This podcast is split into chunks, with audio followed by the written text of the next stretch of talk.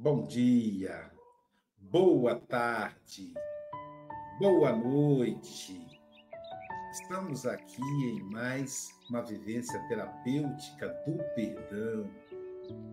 Hoje nós vamos abordar dentro do livro Terapêutica do Perdão. Grave essa capa, é uma das últimas que vocês vão visualizar, porque está esgotado. A nova edição vai sair com nova capa. E hoje vamos abordar o capítulo 10, o perdão nas noites traiçoeiras. A vida é cíclica. Aos momentos de alegria e realizações, sucedem fases de desafios, crises e derrotas, sem os quais não valorizaríamos esses momentos. É, a uma comemoração de boda de ouro antecedem vários anos de felicidade, mas também de crises, que muitas vezes quase levam o casal que comemora ao divórcio. Um empresário bem-sucedido que saiu de uma situação de pobreza para tornar-se confortavelmente teve de vencer vários desafios, superar várias crises que incluíram quase falência, concordata, etc. O que são noites traiçoeiras? Noites é sinônimo de treva, ou seja, quando parece ficar tudo escuro traiçoeira traduz-se por má surpresa, ou seja, um mal que não esperávamos. Estamos em estado de graça e somos violentamente surpreendidos. Noites traiçoeiras são momentos, dias e noites em que somos vítimas da dor física, a dor da alma, a dor da traição de pessoas queridas, tudo é emprego, da doença, da perda de um ente querido, de uma separação conjugal em que nos sentimos abandonados, entre outros. Nesses momentos, lembra-nos a música com o título de Noite das Joelhas, Jesus está conosco, jamais nos abandona. Temos um anjo da guarda sempre presente. Somos nós quem nos afastamos dele. É um convite à nossa fé, a nossa fé em Deus e no futuro. Se o Pai Celeste cuidou de nós até aqui, oportunizando-nos momentos de alegria, força para superar os momentos de crises, períodos que acharíamos que íamos sucumbir, por que é que agora será diferente? Busquemos um raciocínio lógico e passaremos firmes pelas noites traiçoeiras. Chegando ao, ao, ao amanhecer da paz interior, e do restabelecimento do que nós achávamos ser a felicidade. Conta o ditado popular que, certa feita, estava um grupo de pessoas divertindo-se em um confortável e seguro cruzeiro, quando uma tempestade com forte ventania ameaçava a segurança do navio. A tripulação, assustada, começava a movimentar-se, tentando encontrar um local seguro. E o garotinho, que estava no convés, permanecia tranquilo, brincando com seus soldadinhos de chuva. No corre-corre, alguém disse: Ô garoto, você não vai se mexer? Ventania está forte O navio pode virar. Você não fica assustado? O garoto calmamente respondeu: Meu pai é o comandante do navio e eu confio no comando dele. Nunca nos esqueçamos de que Jesus é o comandante do planeta Terra. Embora sejamos o timoneiro de nossas vidas, o comandante é Jesus.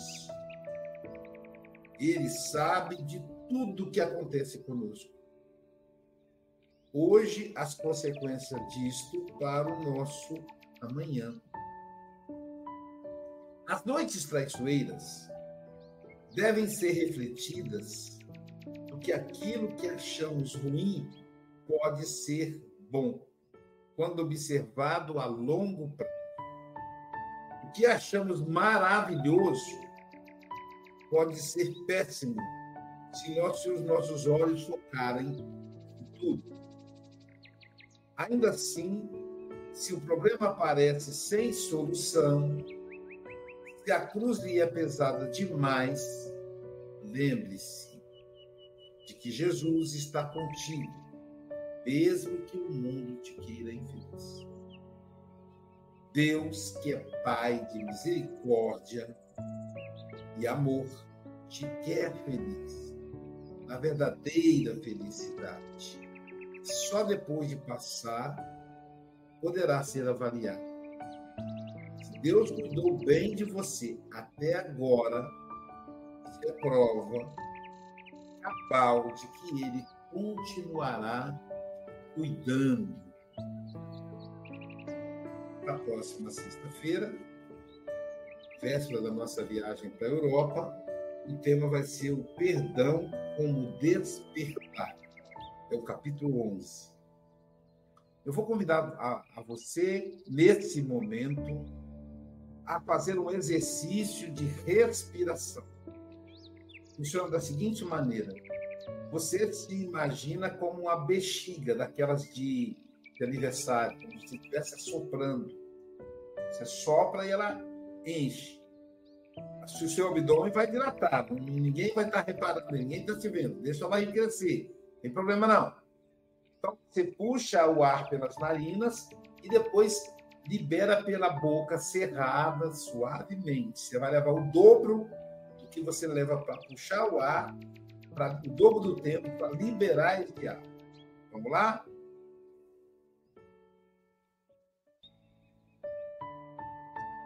Um, dois, três, libera.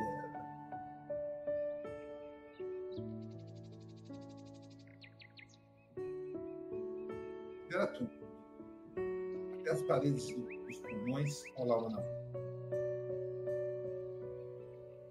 novamente.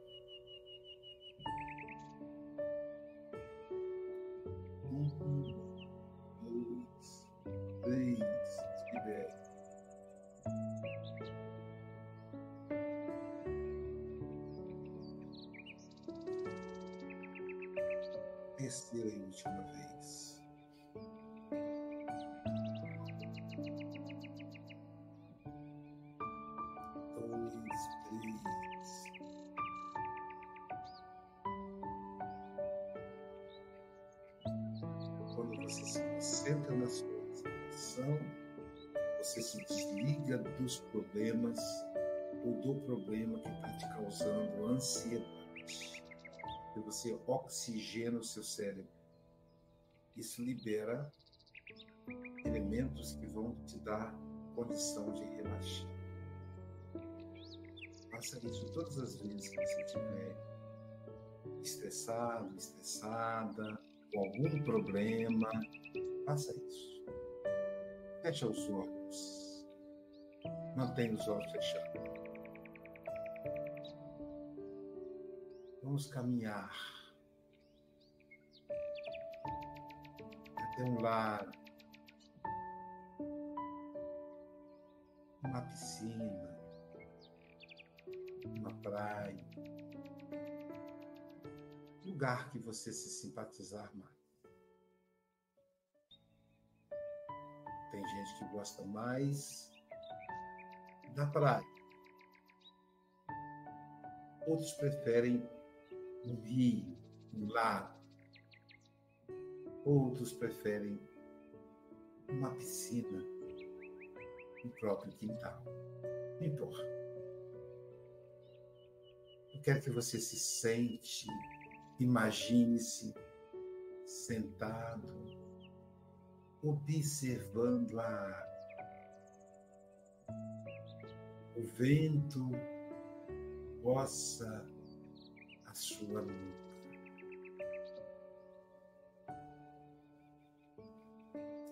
Você está passando por uma noite traiçoeira, por um desafio, por um problema difícil. Pode ser um câncer em um membro da família, ou mesmo em você. Pode ser uma separação conjugal. É tão difícil a gente se desvencilhar daquela pessoa com quem planejamos viver uma vida inteira. Mas está tudo bem. Você sobrevive. Você sobrevive ao câncer. Mas Aloysio disseram disseram-me que, que não tem cura. Você sobrevive.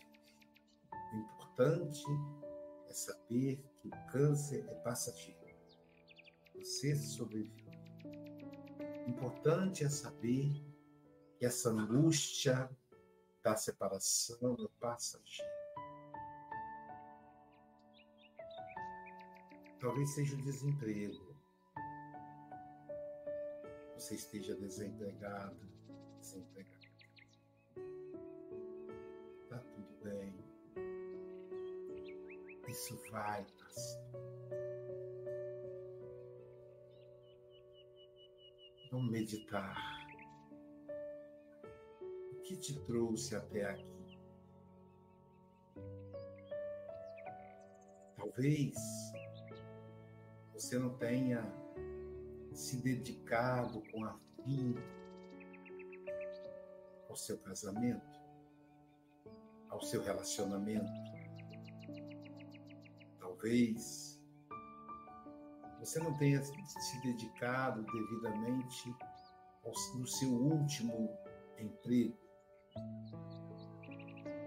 Talvez você tenha se alimentado mal, tenha fumado, tenha bebido, tenha feito coisas que facilitaram a manifestação do câncer.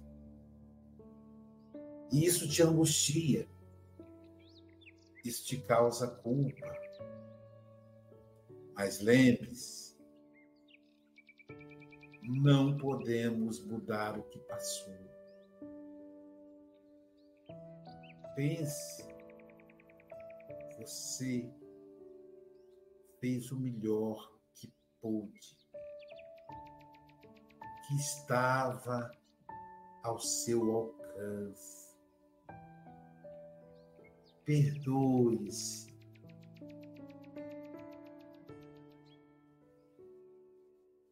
Diga para si mesmo, para si mesma, eu me perdoo.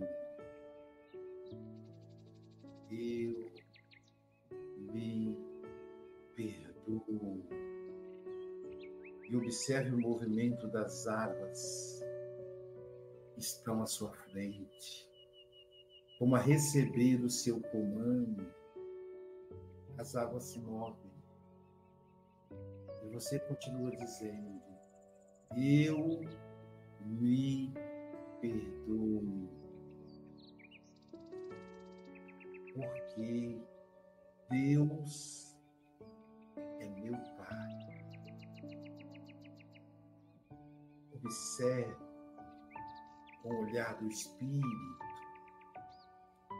que na sua, a sua cabeça se abre e uma grande quantidade de raios cósmicos são projetados em sua direção. Esses raios atingem seu centro coronário. E você sente um imenso bem-estar. É o que promove o alto perdão. Eu me perdoo. Agora, eu quero te convidar a olhar através da água, como um espelho, a refletir o seu futuro. Observe, perceba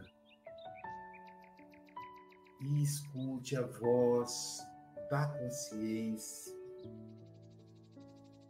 dizendo dentro de você para você: Eu vou ficar bem. Eu vou ficar bem. Eu vou ficar bem. Vou ficar bem. Deus é o meu Pai. Eu sou feliz, porque a tristeza, o luto, os problemas são passageiros e a felicidade é perene. Você pode ser feliz e estar triste. Você pode ser feliz e estar com um problema de saúde. Você pode ser feliz e ter perdido um ente querido. Então, com os olhos espirituais olhando para cima, diga: Eu sou feliz. Eu sou feliz porque sou filho, sou filha de Deus. Eu sou feliz. E agora, vamos retornando, vamos levantar. Abra os olhos suavemente. Abrace a si mesmo. Tá tudo bem. Tá tudo bem. Você sobreviverá. Porque você filho e filha de Deus. Bom dia boa tarde, boa noite com Jesus. Livro Justiça Divina pelo Espírito Emmanuel, psicografado por Chico Xavier. Na Luz da Justiça. Reunião pública de 8 de dezembro de 1961. Primeira parte, capítulo 7, item 21. A justiça humana, conquanto respeitável, frequentemente julga os fatos que considera puníveis pelos derradeiros lances de superfície. Mas a justiça divina observa todas as ocorrências, desde os menores impulsos que lhes deram começo. Identificaste os culpados pelas tragédias minuciosamente descritas na imprensa. No entanto, muitas vezes tudo ignoras acerca das inteligências que as urdiram na sombra. Viste pais e mães aparentemente felizes e vigorosos, tombarem na desencarnação prematura, minados por sofrimentos indefiníveis, mas não enxergaste os filhos inconsequentes que lhes exauriram as forças. Anotastes os companheiros que desertaram da construção espiritual, censurando-lhes o esmorecimento e, e o recuo. Todavia, não te apercebestes dos amigos levianos que lhes exterminaram a tenra sementeira de luz no apontamento escarnecedor. Reprovaste os que rende se renderam à perturbação e à loucura, estranhando-lhes a suposta fraqueza. Entretanto, não chegastes a conhecer os verdugos risonhos do campo social e doméstico que os ficharam no cadastro do manicômio. Acusaste os irmãos que caíram em desdita e falência, classificando-os na lista dos celerados. Contudo, nem de leve assinalastes a presença daqueles que os sitiaram no beco da aflição sem remédio. Não queremos com isso consagrar o regime da irresponsabilidade. Todos respiramos no universo ante a luz da justiça. O autor de uma falta naturalmente responderá por ela. Nos tribunais da imortalidade, cada espírito devedor resgata as próprias contas. No entanto, em todas as circunstâncias, saibamos semear o bem, esparzir o bem, sustentar o bem e cooperar para o bem, de vez que as nossas ações provocam nos outros ações semelhantes e, se aquele que faz o mal é passível de pena, aquele que organiza o mal conscientemente sofrerá pena maior. De 24 a 26 de novembro, em Campos dos Goitacazes, Congresso Espírita Norte Noroeste Fluminense. Últimas vagas. Inscrições somente até 10 de outubro. Acesse simpla.com.br e participe desse grande encontro. Olá, eu estou aqui para divulgar a agenda das palestras que a Luísa Silva vai fazer na Europa. Em Portugal, no dia 10 de outubro, às 20h30, ele estará na Associação Cultural Porto de Abrigo, em Ilhavo, com o tema Ansiedade na Visão Psicológica e Espírita. No dia 11, ele estará às 21 horas na Associação Espírita de Leiria. Na Suíça, ele estará no dia 12 de outubro, às 19h30, na Sociedade Espírita Maria de Magdala, em Zurique, com o tema Convivências. Na França, ele estará no dia 14, às 15 horas, na Associação Parisiense de Estudos Espíritas, com o tema Terapêutica do Perdão. No dia 15, de volta a Portugal, ele estará às 19h15 em Portela das Padeiras, em Santarém, com o tema Ansiedade na Visão Psicológica e Espírita. Dia 16, às 21 horas, ele estará na Associação Espírita Luz e Amor, em Setúbal, com o mesmo tema. No dia 17, às 14h30, ele estará em Barreiro e às 20h30 ele estará na Associação Cultural Espírita Elil, em Faro, com o mesmo tema. No dia 18, às 21 horas, ele estará no GEAC, Grupo de Estudos Espíritas Allan Kardec, em Coimbra, também com o mesmo tema. As palestras todas serão transmitidas online, serão presenciais e online, e estarão disponíveis em todos os canais do Café com o Evangelho.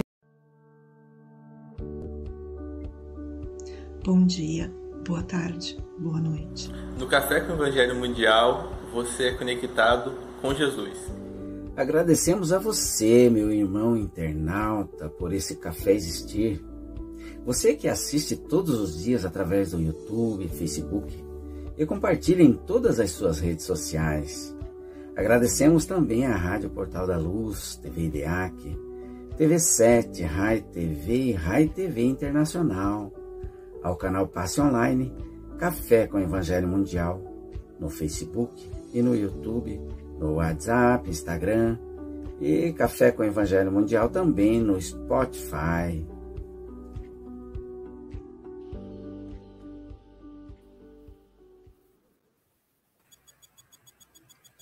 Bom dia, boa tarde, boa noite. Aqui estamos em mais um café com Evangelho Mundial. Hoje, dia 30 de setembro de 2023. Estou conferindo aqui. Hoje quase eu fiquei procurando, achando que ele era aprender de outubro. Diretamente de Seropédica, Rio de Janeiro. Ela que é filha da cidade, de Urbado, Minas Gerais que delícia. Está chegando a época da mangobá. Silvia Maria Ruela de Freitas. Sábado, com alegria! Com alegria, com Marcos Montes. É o nosso Marquinho, né, Silvia? Conhecido mais como o nosso Marquinho do Ceifa. Ele e a Carmen, esse casal 20. Olha, sábado que vem será a vez da Carmen. Que delícia! É muito bom tê-lo aqui, meu amigo. São 8 horas e 9 minutos. Você tem até 8h29, 8h30, ou antes, caso você nos convoque, tá bom? Você está em casa. Jesus te abençoe.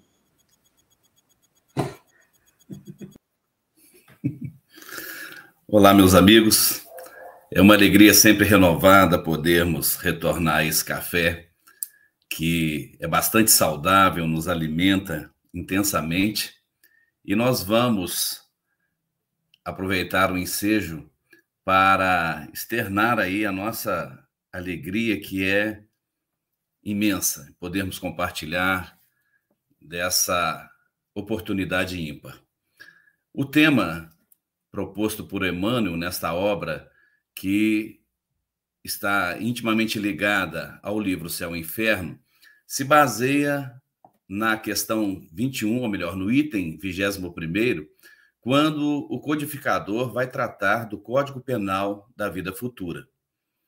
E aí nós vamos percebendo a didática de Emmanuel, o quanto ele é notável nas suas análises, porque desse item que faz menção à responsabilidade das faltas é toda pessoal, dizendo-nos que nós teremos que arcar com tudo aquilo que fizermos e que ninguém sofre por erros alheios, salvo se a eles deu origem, quer provocando-os pelo exemplo, quer não os impedindo quando poderia fazê-lo.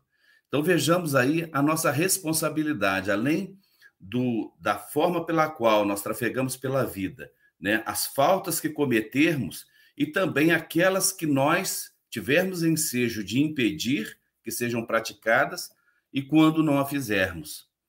E aí o tema, na luz da justiça, ele é bastante propício porque cabe-nos uma indagação.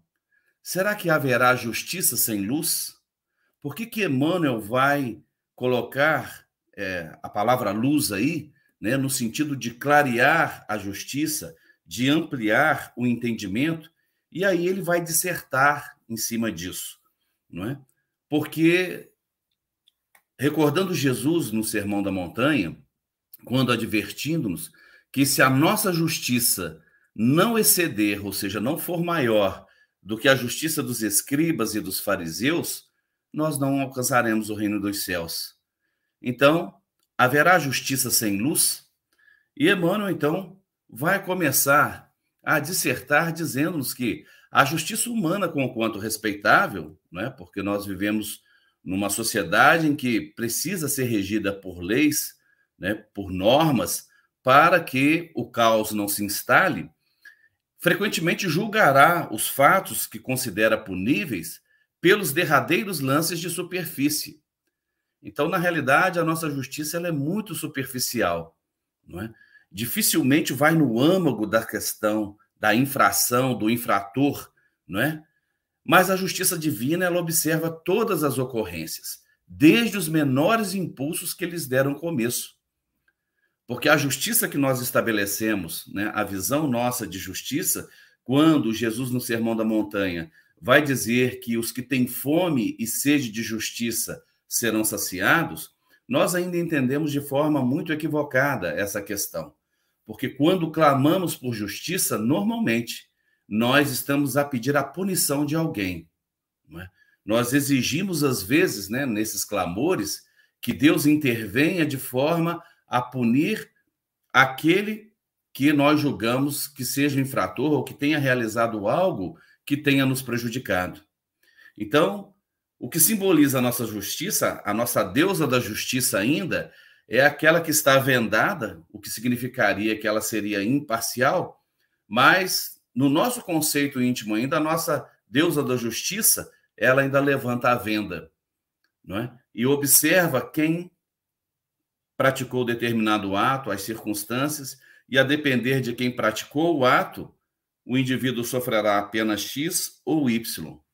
Então, Emmanuel vai tratar disso, dizendo que, apesar da nossa justiça ser respeitável, veja que, em momento algum, a sua linha né, de, de, de dissertação, de conduta, jamais entra em choque com determinadas questões, mas ele exalta a justiça divina que tem uma amplitude muito maior do que a superficialidade que nós nos atemos e que a nossa justiça ainda se atém.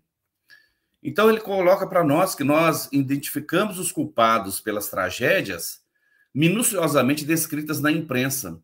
E é uma situação muito grave, porque normalmente quando as notícias nos chegam, quando os fatos ocorrem, nós muitas vezes nos permitimos encharcar né, daquilo que nos é jogado, nós não temos o cuidado de digerir, né, de subir para os patamares superiores, a fim de que a gente tenha condições de examinar o fato, lembrando que por trás daquela situação há muitas outras circunstâncias, há muitas outras pessoas envolvidas no fato, direto ou indiretamente, e a gente às vezes fica só com aquela situação que nos é jogada, e às vezes entramos numa faixa vibratória ou assumimos posturas, né, ou a, a, posicionamentos, porque não nos damos conta né, de que por trás daquela situação, daquele fato, não é? é inteligências, conforme nos diz Emmanuel, que urdiram aquela situação na sombra e levaram o indivíduo a cometer o delito dizendo-nos também que às vezes observamos pais e mães, né, aparentemente felizes e vigorosos, tombarem na desencarnação prematura, minados por sofrimentos indefiníveis, mas não vimos que por trás daquela situação enfrentaram problemas no relacionamento dos filhos, na conduta, nos descaminhos que muitas vezes esses que estavam sob a sua responsabilidade tomaram, né? exaurindo-lhes as forças. Então, nós precisaremos sair dessa superficialidade das análises, das situações e das coisas, para que nós possamos ser elementos que contribuem de forma eficaz na melhora do contexto social. Muitas vezes anotamos companheiros que desertaram do trabalho, da construção espiritual, né, do esforço em conquistar-se a si mesmo, e passamos a, a censurá-los, né, e não nos demos conta né, de que situações outras, amigos levianos, né, foram minando aquela sementeira ainda tenra, né, e a gente às vezes se perde em comentários, em análises apressadas, é? e muitas vezes tivemos a oportunidade de auxiliá-lo naquela situação para que ele não se perdesse, e aí a gente não fez nada. Então, Emmanuel vai chamando a nossa atenção, porque nós somos muito apressados no falar. Né? Dificilmente paramos para ouvir, para perceber o que é que está por trás daquela situação, o que, que levou o indivíduo a se embrenhar por aquele descaminho e aí a nossa análise é muito rápida e a nossa sentença, a nossa condenação em relação a, ao indivíduo, porque Jesus tinha esse critério, esse cuidado, não de acusar o pecador, o indivíduo que errava, mas ele condenava o erro, não é? Então, às vezes os indivíduos vão se rendendo à perturbação e à loucura, não é? Quantos companheiros têm desertado do nosso movimento né? Quantos amigos, ainda que não façam do, parte do nosso métier, do nosso movimento, mas que, não encontrando forças mais, se entregam à perturbação e à loucura. E aqui a gente abre um parêntese, porque nós, muitas vezes, nós somos muito duros na nossa forma, na nossa conduta, em analisarmos, em lidarmos com esses processos quando alguém se desvia da rota. Às vezes ainda não criamos o hábito do acolhimento, de tentar resgatar o irmão que tomba, porque nós vivemos numa situação hoje em que todos nós estamos em eminente perigo, podendo cair a qualquer momento, não é? E muitas vezes o indivíduo sinaliza para nós, nas suas quedas, que nós não deveremos trilhar aquela rota porque estamos sujeitos às mesmas quedas ou a quedas piores. Então, não nos damos conta que muitas vezes verdugos, né, inimigos do passado, estão ali sitiando aquele coração e não sabemos até que ponto aquela criatura lutou com todas as forças possíveis para resistir àquele arrastamento. Então, esses indivíduos, conforme diz Emmanuel, muitas vezes são fichados por nossa conta no cadastro do manicômio, da loucura, né, da perturbação, porque nós não temos o devido cuidado de, induzar, de usarmos a indulgência.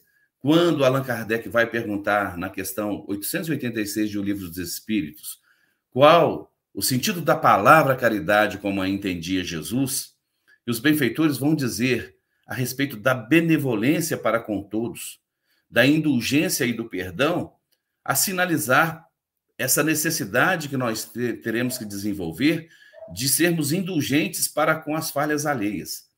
E, lamentavelmente, nós temos vivido um processo de nos permitir sermos muito duros em relação a essas análises, em relação à vida dos outros.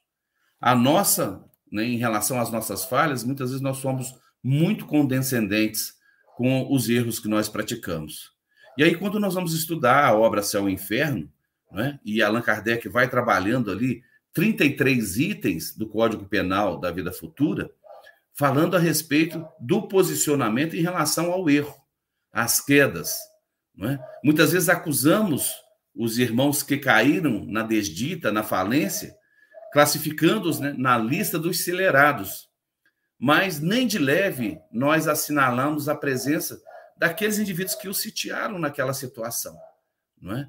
Onde eles entram num beco de aflição, sem remédio, né, sem roteiro, sem uma mão amiga que lhe seja estendida, para que ele possa se reerguer e encontrar o caminho. Então, quando Emmanuel vai fazendo esse traçado, ele vai arrematando dizendo que não queremos com isso consagrar o regime da irresponsabilidade. Então, ele não está chamando a nossa atenção que o fato de nós olharmos por um outro prisma o que é que levou o indivíduo à queda? Né? Quais as circunstâncias, quais as situações em que ele não teve meios de resistir, não muitas vezes aplicando devidamente o seu esforço, mas ele está dizendo que não está querendo consagrar o regime da irresponsabilidade, porque no universo todos nós respiramos ante a luz da justiça. A justiça divina que é plena, que é soberana e que atua com amor, ela sabe de tudo. Né? E aí Emmanuel nos diz que o autor de uma falta naturalmente responderá por ela. Mas aí a gente pode se perguntar: e como fica a situação de indivíduos que muitas vezes estão respondendo por crimes que não cometeram?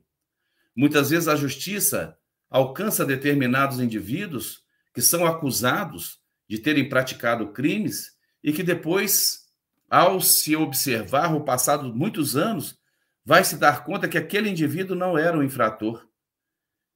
Já que a lei divina não erra, como é que Deus permite que essas coisas aconteçam? Não será uma injustiça da lei divina? Indivíduos que às vezes pagam 20 anos de cadeia por um crime que não cometeu. E aí a gente vai ter a certeza né, de que no mundo, né, perante a lei, muitas vezes há injustiças, mas os benfeitores espirituais nos dizem que jamais injustiçados. Então, nós vamos entender que quando nós passamos pela vida, às vezes cometendo crimes que não foram alcançados pela justiça humana, pela lei humana, que talvez o mundo material não tomou conhecimento de quem desencadeou determinada situação, nós sabemos que erramos e registramos, e fica registrado em nós, aquela falha, aquele crime que mais tarde a lei divina vai nos cobrar. Nós responderemos. Então, nós vamos entender que muitas vezes o indivíduo que foi alcançado pela justiça e que não tinha culpa, entre aspas, na realidade é a lei se cumprindo, porque serão justamente esses crimes que ficaram ocultos, que não foram evidenciados perante a sociedade, mas que ficaram gravados em nós. Então é aquele indivíduo que está passeando na praça e de repente é confundido com um infrator.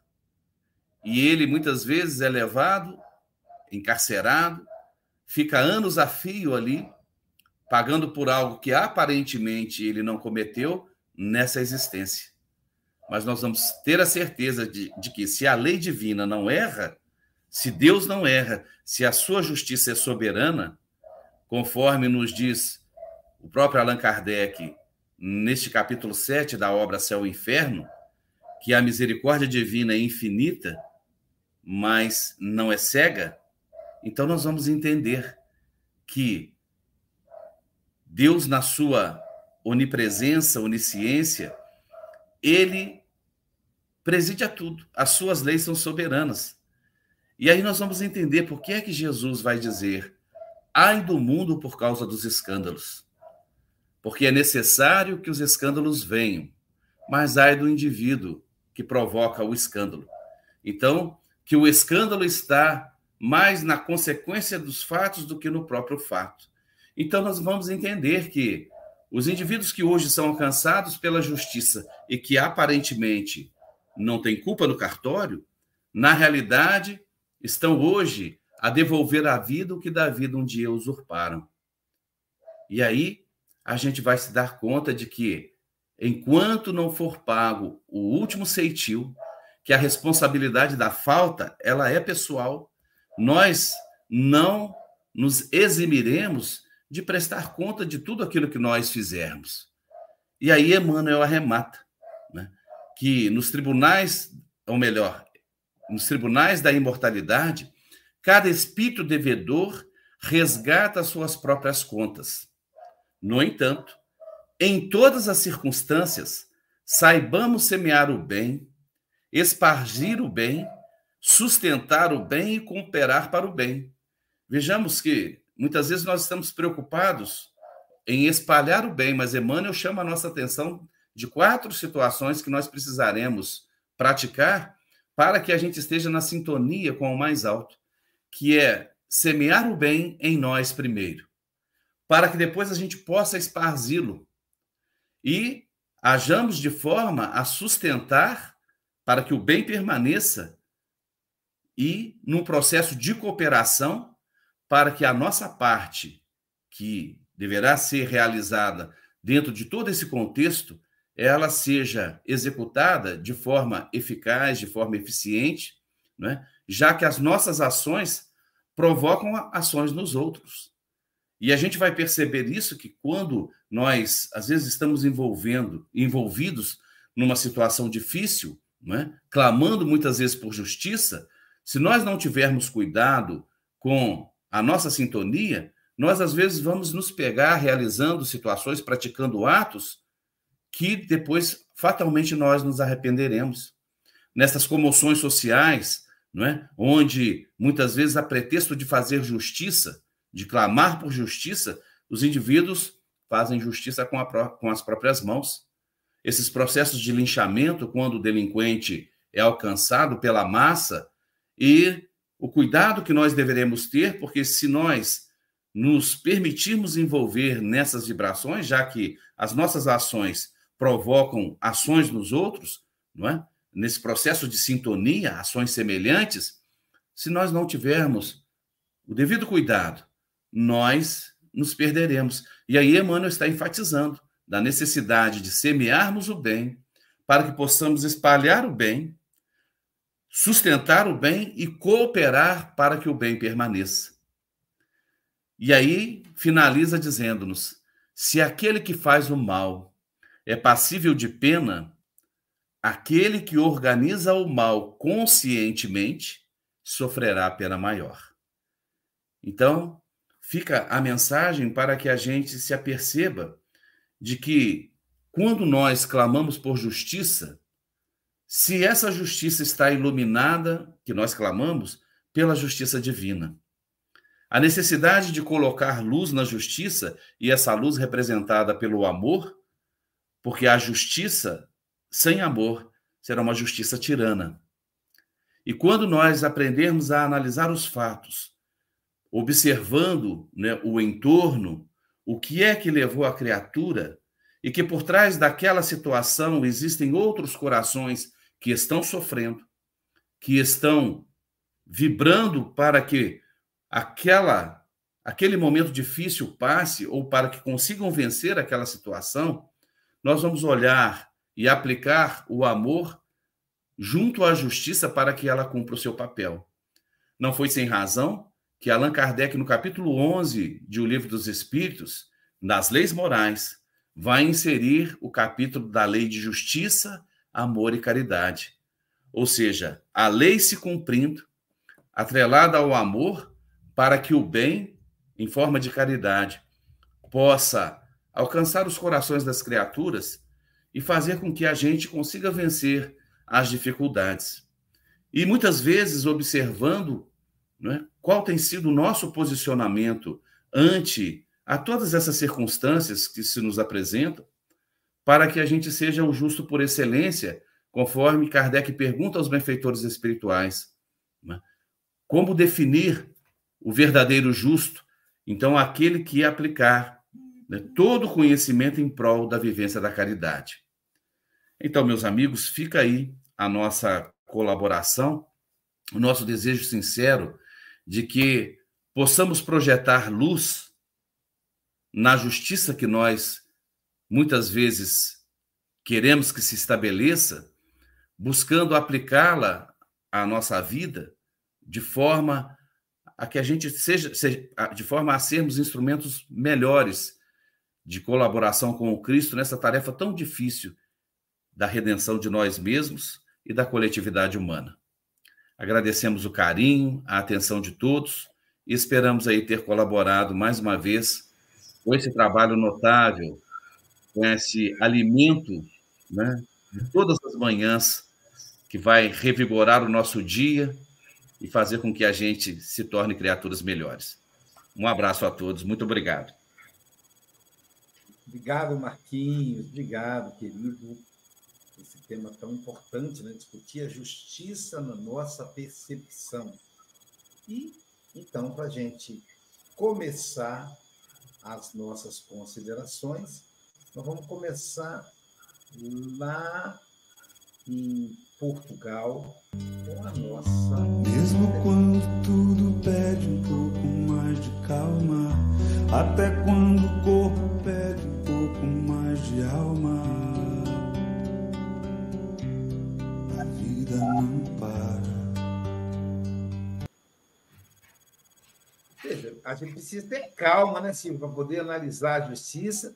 Precisa ter calma, precisa ter um pouco mais de alma. E Zé Tipinho, direto da costa da Caparica, Tá chegando a hora da gente tomar aquele café gostoso de perto, hein? Tá chegando. Quem sabe o almoço? Suas considerações? Então, bom dia, boa tarde, boa noite aos que estão do outro lado. Uh, Marcos, muito bom, uma explanação fantástica. Tomei algumas, algumas notas. A primeira pergunta: justiça sem luz. Uh, nós somos todos levados a julgar à primeira impressão.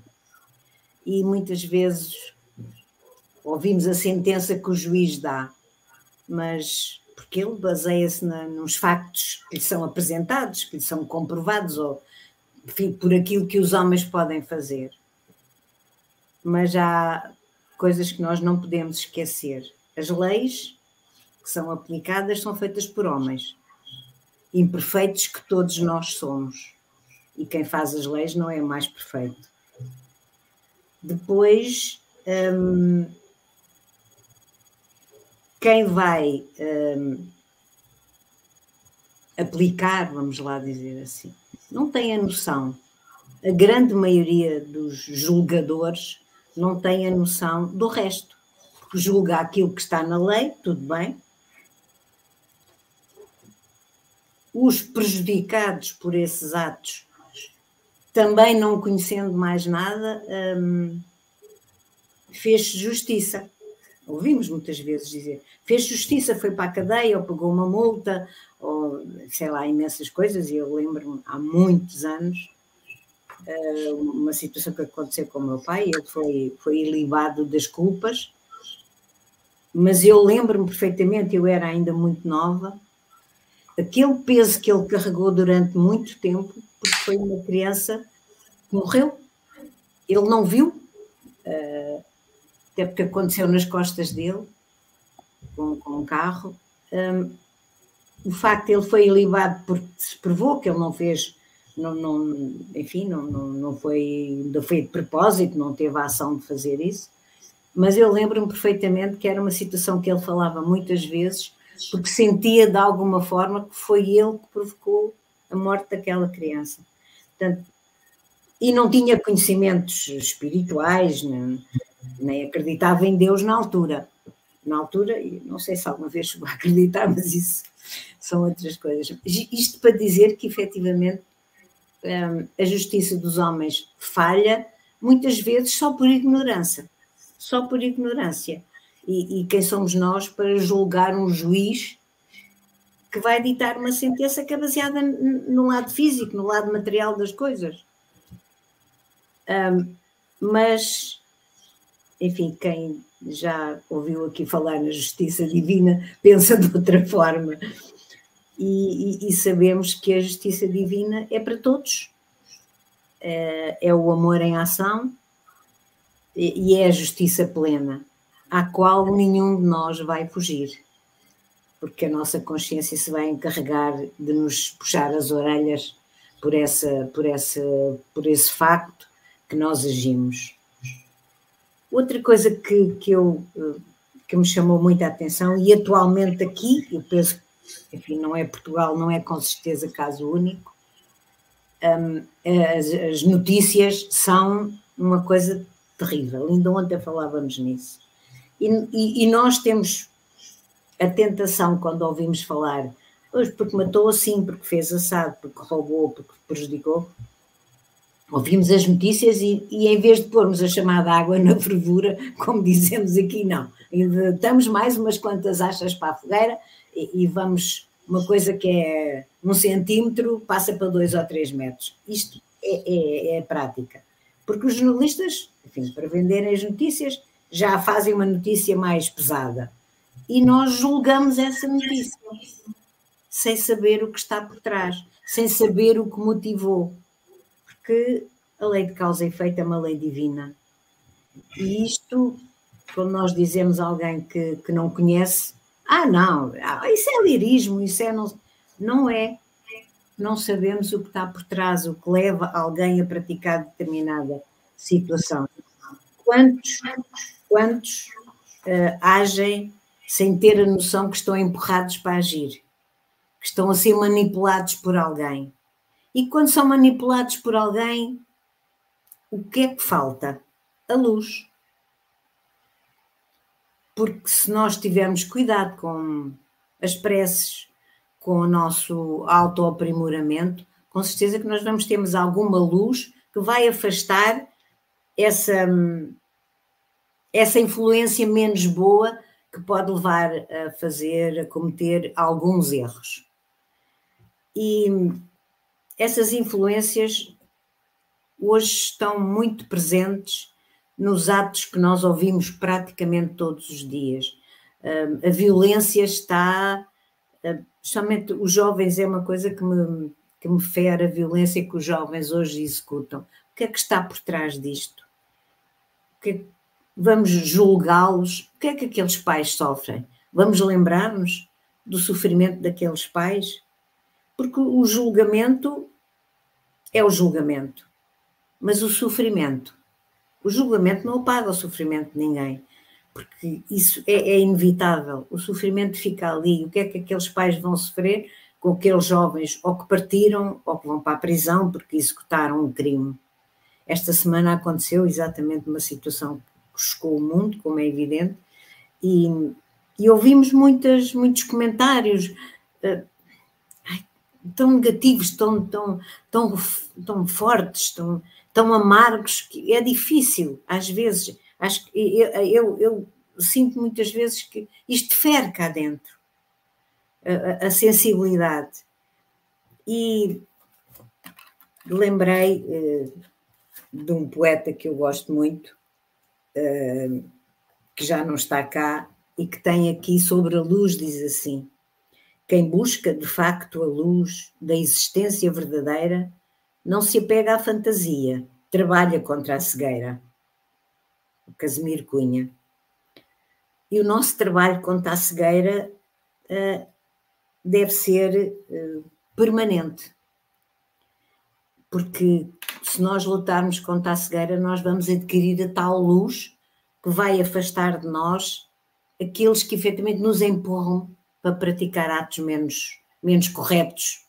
Já não digo crimes, enfim, mas um, pelo menos atos que não possam prejudicar a vida de outras pessoas. O dizer mal, o empurrar para o caminho errado. Essa luz que todos nós precisamos vem de onde? Do nosso autoaprimoramento, do autoconhecimento de nós mesmos, da nossa reforma, como diz a Joana Danjas. Isto um, é extremamente importante para que o mundo fique um pouco melhor, para que o nosso planeta consiga evoluir e sair do, do patamar em que está da expiação e provas. Marcos, muita gratidão seu, pela sua lição de hoje. Deus nos ajude a todos a conquistarmos essa luz dentro de nós. Obrigada.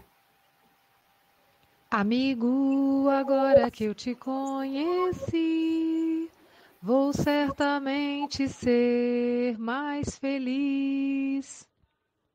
Então vamos continuar em Portugal, né, Silvia? Já estamos lá mesmo, da costa da Caparica, vamos para Santarém. Agora ouvi o representante do Café com Evangelho na Europa. O nome dele é Francisco Cebola. Tem mais um outro nome que eu esqueci. Moga. Deu uma branca. Ele fala uma branca. O, o, o fala, deu, deu uma branca aqui. Francisco Antônio Cebola Moga. Suas considerações. Marcos, agora que eu já te conheci, vou ser muito mais feliz. Eu não, canto, eu não canto para que as pessoas depois daqui nada estão aqui, neste momento estão 106 pessoas a assistir. Eh, se eu vou cantar mais uma vez, passa para metade, pelo menos. Mas pronto, eu prometo não canto mais. Uh, Marcos, foi um prazer. Você prometeu, subiu. Já subiu. Agora, agora voltou para 106. Só você não prometeu, já foi para 107. Ah, ah, excelentes reflexões, Marcos, eu gosto muito de ouvir. É muito pertinente nas suas nas reflexões. e eu tenho aqui, aqui algumas frases que tu disseste e que eu acho que são, são interessantes, que referes aí que justiça sem amor será justiça tirana. E eu pensei-me aqui, porque assim, na nossa casa também fazemos justiça, não é? Justiça uh, com os nossos filhos, enfim, tentamos ser o mais justos uh, possíveis. Eu tenho o meu, o meu caçula, o meu mais novo, ele já tem 23 anos. Mas, uh, mas a mãe, quando olha para os filhos, a mãe e o pai, mas mais a mãe, penso eu, tem um coração, um coração diferente, é mais é mais uh, a parte emocional, a parte do amor, enfim, uh, eu penso que o homem é mais a razão, isto de uma forma geral. Um, no outro dia alguma coisa se partiu e penso que deve ter sido o Nelson, o meu mais novo. E a Flor Bela, muito chateada, quem é que partiu isto? E ele, de uma forma muito inteligente, disse: Se souberes, isso vai se reconstituir. Isso fica, fica, fica, fica novo novamente. Se souberes quem foi, e ele tem razão, não é? Porque não é quem é que, como é que se partiu. Para quê? Para evitar que se porta novamente a mesma coisa na mesma situação, não é? Não é quem é que partiu, é como é que se partiu. Alguém sabe como é que se partiu. Só olha, isso estava aí à ponta da mesa, alguém lhe deu um toque com o cotovelo e caiu no chão e partiu-se. Então, o que é que nós temos de fazer? É evitar pôr a coisa junto à, à, à, à ponta da mesa aí sim, como Jesus fazia, Jesus jamais apontava o erro, apontava o pecador, não é? Mas apontava o erro, não é? Nunca acusava ninguém. E é um bocado isso, é, é, é, é assim, ele é nascido em 99, no ano de, quase o ano 2000, quase, quase, em dezembro de 99, e segundo dizem eh, os, as, eh, os jovens nascidos em 2000, a partir de 2000, vêm já com uma outra perspectiva, uma outra mentalidade, outros valores intrínsecos que já lá vêm atrás uh, para poderem ajudar na evolução do planeta. E eu acho que, eu acho que é interessante porque ele, nessa, nestas áreas, uh, ele toca muito nesse, dessa forma. Não vale a pena. Assim, vamos resolver o problema, vamos tentar resolver o problema, vamos tentar ser o mais justos possíveis, não acusadores, não acusadores. Uh, e refere-se aí também, Marcos, uh, que realmente há injustiças e realmente uh, jamais injustiçados, porque a lei causa efeito nós sabemos que está sempre presente. Dizia uma coisa com a qual eu discordo, condescendentes com os erros que praticamos. Olha, Marcos, eu devo ser um pouco diferente. Uma vez eu aqui desliguei o programa e não fui nada condescendente comigo. Enganei-me, em vez de sair, fechei o café com o Evangelho. Estava lá em cima, no norte, uh, em, em, entre aspas, numa lua de mel, e, e, e, eu não fui nada condescendente comigo próprio. Que a Fabela até ficou, olhou para mim e ficou preocupada. Eu fiquei branco, fiquei revoltado comigo próprio, portanto eu não fui condescendente com o meu erro. Quem é que foi condescendente? O Luís e a Silva, que foram os amores e que me disseram magas. E depois o Luís disse uma coisa que eu nunca disse: só faz, só erra quem faz. Pronto, eu nunca disse isso. O Aloísio lembrou-me dessa frase e eu, pronto, ok, com tanta condescendência destes meus amigos que estão na janelinha, lá consegui ultrapassar a coisa e a lua de mel correu, correu até, até, até melhor a partir dessa altura. Para terminar o comentário, uh, sempre uma boa disposição e hoje eu e a Silva já trocámos aí uma boa disposição extraordinária. Na luz da justiça divina, estamos embrenhados eternamente. Se o mal em nós predomina, uma pena maior se fará presente. Marcos questiona se há justiça sem luz. A divina observa todas as ocorrências. Homem ainda está longe de Jesus. Nunca acusava o pecador e suas tendências. É isso. Jesus nunca acusava o pecador e as suas tendências, mas sim o erro. Então, que nós possamos, dentro da justiça, na nossa justiça, possamos tentar ser o mais justos possíveis, o mais próximos de Jesus sem, sem acusar. Enfim, e fazer como o meu filho faz. Vamos, o copo vai se reparar, partiu-se o copo. Se souber quem partiu, ele vai ficar bom? Não. Então, não acusemos. Um grande abraço, Marcos, e um beijinho à esposa também. Trabalhar, trabalhar, tendo alegre o coração ensinando a cada irmão ao Senhor Jesus amar. Trabalhar, trabalhar, tendo alegre o coração e não tentando descobrir quem foi que quebrou o copo. Gostei de. Quem que quebrou isso aqui? Aí todo mundo tira ele. Quem quebrou? Fica quieto, porque não quer se entregar. Os demais não sabem quem foi. Não fui eu, não fui eu. Aí quem não fala nada que foi. Ou, ou, ou, ou a gente faz igual criança. Ou a gente faz igual criança, né? Quebrou! Na terceira pessoa, quebrou. Muito gostoso ouvir o Marquinhos, né? É sempre tão profundo nas reflexões. E eu fiquei pensando na imagem lá da, da deusa da justiça levantando a venda, né? Peraí, deixa eu dar uma espiada aqui. Muito legal, porque realmente a gente ainda tem uma justiça bastante complexa, né, no nosso ponto de vista, porque a gente não consegue analisar o todo. É, e a gente só olha na superfície aquilo que está ali diante dos olhos, né? E, e, é tão bacana saber que a lei que nos rege, ela é essa justiça profunda, né? Que vai lá em, em coisas e meandros que a gente não consegue perceber. E vai analisar quais foram as intenções, né? Aqui a gente ainda não consegue ver a intenção, porque às vezes a, a intenção era boa, né? E aí a gente não consegue ter essa percepção. Mas essa justiça que nos rege, que nos move, ela vai profundamente. E, e analisando, né, também eu gosto quando o Mogas traz essa reflexão, né, porque às vezes a gente está o tempo todo querendo apontar culpados. E isso vai adiantar do quê? Né? E às vezes a pessoa já carrega aquela culpa, e Emmanuel fala disso, ó. É, que a gente não quer é consagrar o regime da irresponsabilidade, porque o autor de uma falta naturalmente responderá por ela. Então a gente não precisa vestir a capa de justiceiro, né? E querer fazer justiça com as próprias mãos, porque a gente vai se dar mal. Porque a gente não vai ter todas as, as análises, né? E quando às vezes a gente vai pegar o histórico de um hoje que é criminalizado, e é claro que não justifica, né? Mas explica muito bem as dores profundas e as faltas daquela pessoa para que ela se embrenhasse naquele caminho, né? Às vezes uma família desestruturada, às vezes grandes sofrimentos na infância, grandes violências vividas, e foi o que ele aprendeu, foi o que ele conseguiu aprender. E às vezes ele sai dali praticando exatamente aquilo, né? E então, assim, a, a, nós, como sociedade, e a Elisete traz isso muito bem, né? Fazemos leis imperfeitas como nós ainda mas que cada vez mais essas leis vão estar caminhando para essa moralidade, né?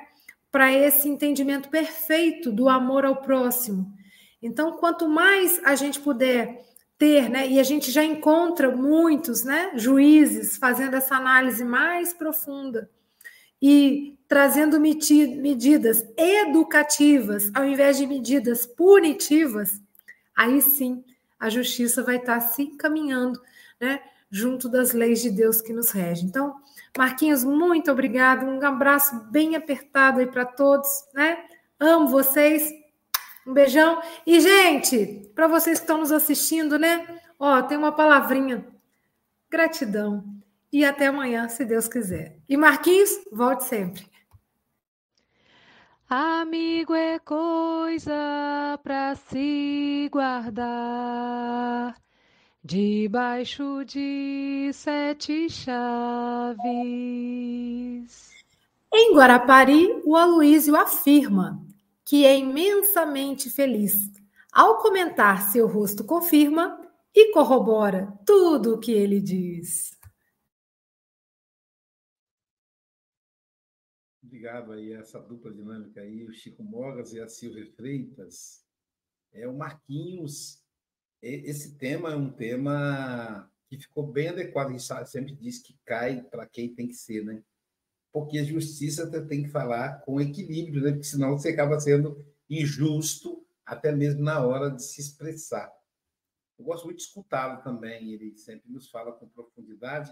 É claro que eu tenho saudades do violão, né, Silvia? Aquela, aquelas introduções do Ceipa, né? Mas se Deus quiser, teremos a oportunidade de reviver aí ele cantando com tanto é tão bonito quando ele canta.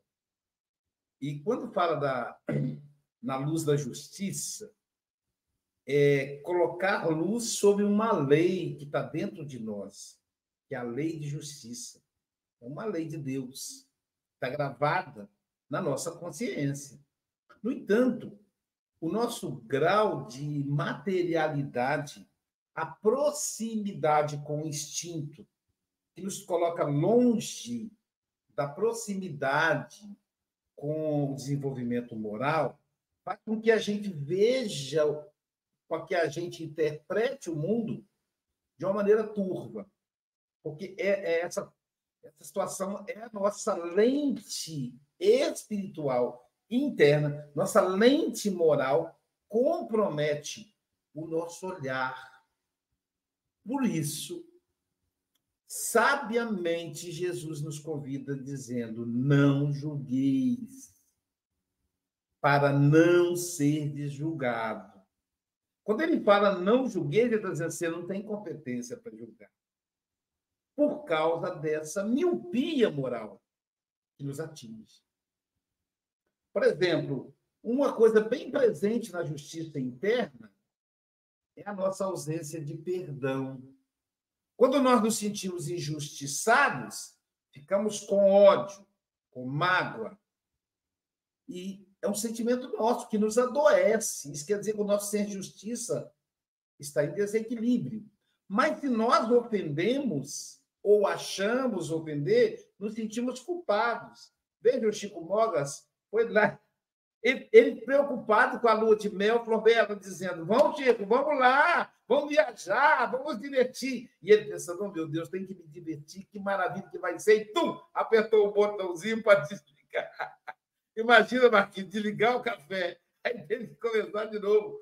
E aí ele todo, calma, Chico. Aí eu lembrei de uma, uma frase dele mesmo: ó, só não erra quem, só erra quem faz. Então, se não fizer, você não vai errar. Então, esse olhar nosso, esse senso de justiça nosso é comprometido. Por isso, não devemos julgar. É o que nos diz Jesus, para a gente não ser julgados. E o nosso senso de justiça se confunde com vingança. Para nós, justiça é vingança. Olha a frase que dizemos: Deus é Pai. Parece uma frase bonita, né? Deus é pai. A gente está dizendo assim, filho de uma mãe, você vai se ferrar, porque eu sou filho de Deus e ele vai vingar por mim. Na entrelinha é isso. Mas se eu sou filho de Deus, o outro também é. Por que, que vai prejudicar o outro, né? Então, o nosso centro de justiça é muito comprometido. E aí o Marquinhos interpreta Emmanuel de uma forma tão legal porque já que eu não posso julgar, que se eu não serei julgado, já que eu o tempo todo estou julgando, estou me comprometendo, e aí é legal que Emmanuel fala assim, a justiça divina, dela não escapa nada. Então, no momento que eu estou julgando alguém, eu estou tendo, está sendo registrado que eu estou infringindo numa lei. Então, está tudo registrado. E aí o, o Marquinhos interpreta da seguinte maneira, o Emmanuel dizendo, e o Marquinhos interpretou. Bom, já, o que, que eu posso fazer? Eu vou semear o bem, que quando eu estou fazendo o bem, eu deixo de julgar. Eu estou ocupando em agir no bem. Então, eu, eu, eu tenho duas vantagens. Primeiro, eu não julgo, não me comprometo, não me comprometo espiritualmente. Segundo, eu ainda consigo aliviar algumas pendências. Lembremos de Pedro: o amor cobre multidão de pecados. Então, a maneira de você ajustar, você fez o mal, é você fazer o bem. Pronto, você ajustou, você tem justiça. Marquinhos, querido amigo, suas considerações finais. Olha, é sempre agradecer, porque nós ganhamos muito, né, ao termos que preparar o trabalho, a refletir, vamos é, viver situações no preparo do trabalho que a gente não tinha parado para pensar, e é o desejo sincero de que a gente tenha esse critério, né, o senso de justiça, sempre projetando a luz do amor na nossa intimidade, nos colocando no lugar do outro. Porque para errarmos, as oportunidades aí estão. É? Muitas vezes o mundo até nos questiona, né? Deixa de ser bobo, ninguém nem vai saber, mas não importa, eu sei. E isso basta. Perante a lei divina, pode ninguém saber, porque não existe como ninguém saber. Nuvens de testemunhas estão ao vosso redor. Então, nós não fazemos nada escondido. Mas ainda que a gente pense que faça, não é? Ainda que ninguém, aspas, saiba, eu sei, isso já basta para ter que devolver à vida o que da vida nós usurparmos. Então, um abraço a todos, muito obrigado pelo carinho, estamos à disposição. Bom, pessoal, o Café com o Evangelho Mundial termina aqui. Daqui a pouquinho, nove horas, teremos já o passe online. E eu quero conversar com vocês sobre nosso novo livro, o novo livro do café. Lembrando que a segunda-feira encerra então, esse é o antepenúltimo, amanhã será o penúltimo, amanhã será o penúltimo, segunda-feira será o último do livro de Justiça Divina. O novo livro, quem está lá? Olá, meu amigo José Bogas. Você está bonito, cara. Eu pensei assim, Quem é essa celebridade que o Francisco Mogas vai mostrar? Olha, que está elegante. Por isso que ele é bonito assim. Ué, e, e ele também herdou a careca. Você está vendo a careca? Olha que bonito, Silvia. É a dupla de carecas. Olha só que lindo. É, obrigado. Dizer que é cópia. Meu pai está a dizer que é cópia. É cópia. É cópia. Ah, é, é o clone, né? É, é mais do clone, é o clone. Que legal. Acho diferente, pô. A Silvia está mais bonita, não é? Ah. Pronto. A Silvia é mais bonita sempre. Ô, senhor, ô, senhor José, fala para nós aí, repete aquela frase que você fala dos amigos. Eu adoro essa frase, é original. Dos amigos. O Luís está a pedir para o pai dizer aquela frase sobre os amigos e os diamantes. Ah, diga, pai. Olha só, Marquinhos. Os amigos, os amigos são como os diamantes. São brilhantes e raros. Brilham, brilham e são raros. São raros. Obrigado, meu querido amigo. Então, pessoal, o, nosso, o novo livro será o livro Alma e Coração, de Francisco Canto Xavier, né? É, essa, essa capa aí é edição comemorativa de 100 anos de nascimento do, do Chico Xavier, que nasceu em 1910, e é da editora Pensamento. Então, é, é, nós não temos esse livro, é preciso encomendar, a gente não tem uma estrutura para ter, uma, uma, mas você pode, está é, tá disponível em PDF, gratuitamente, você pode comprar pela estante virtual para pegar as edições mais antigas, além de ser mais barato, você pega a edição mais antiga, está na estante virtual pela internet, ou mesmo na, nas, nas livrarias aí. Então, Alma e Coração, a, a, que nós teremos nosso próximo livro, terça-feira será a abertura. E a Jailza já está lá na Casa Espírita, por quê, pessoal? Nove horas da manhã tem a evangelização infantil, de nove às dez. Às dez e meia temos a Mocidade Espírita Mundial. A Mocidade Espírita ela é presencial e online. Já a evangelização é só presencial. Enquanto acontece a mocidade espírita, também acontece o berçário, né? a evangelização para o berçário. E amanhã, é, quem estará conosco sumiu aqui. Cadê o número 1? Um? Uai, o que, que eu fiz com um, gente? 1 um, um de outubro. Deixa eu baixar aqui as pressas. Mas, enquanto isso, eu vou divulgar a Joana.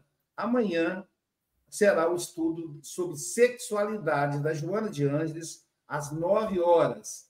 E aqui está aqui o cartaz, e às 8 horas o nosso Café com o Evangelho Mundial, que é presencial e online, portanto, a nossa palestra de domingo será com o nosso querido Vitor Fonseca. Ele vai falar para a gente evolução e livre arbítrio. Portanto, meus irmãos, meus amigos, minhas amigas, bom dia, boa tarde, boa noite, gratidão, querido Marquinhos.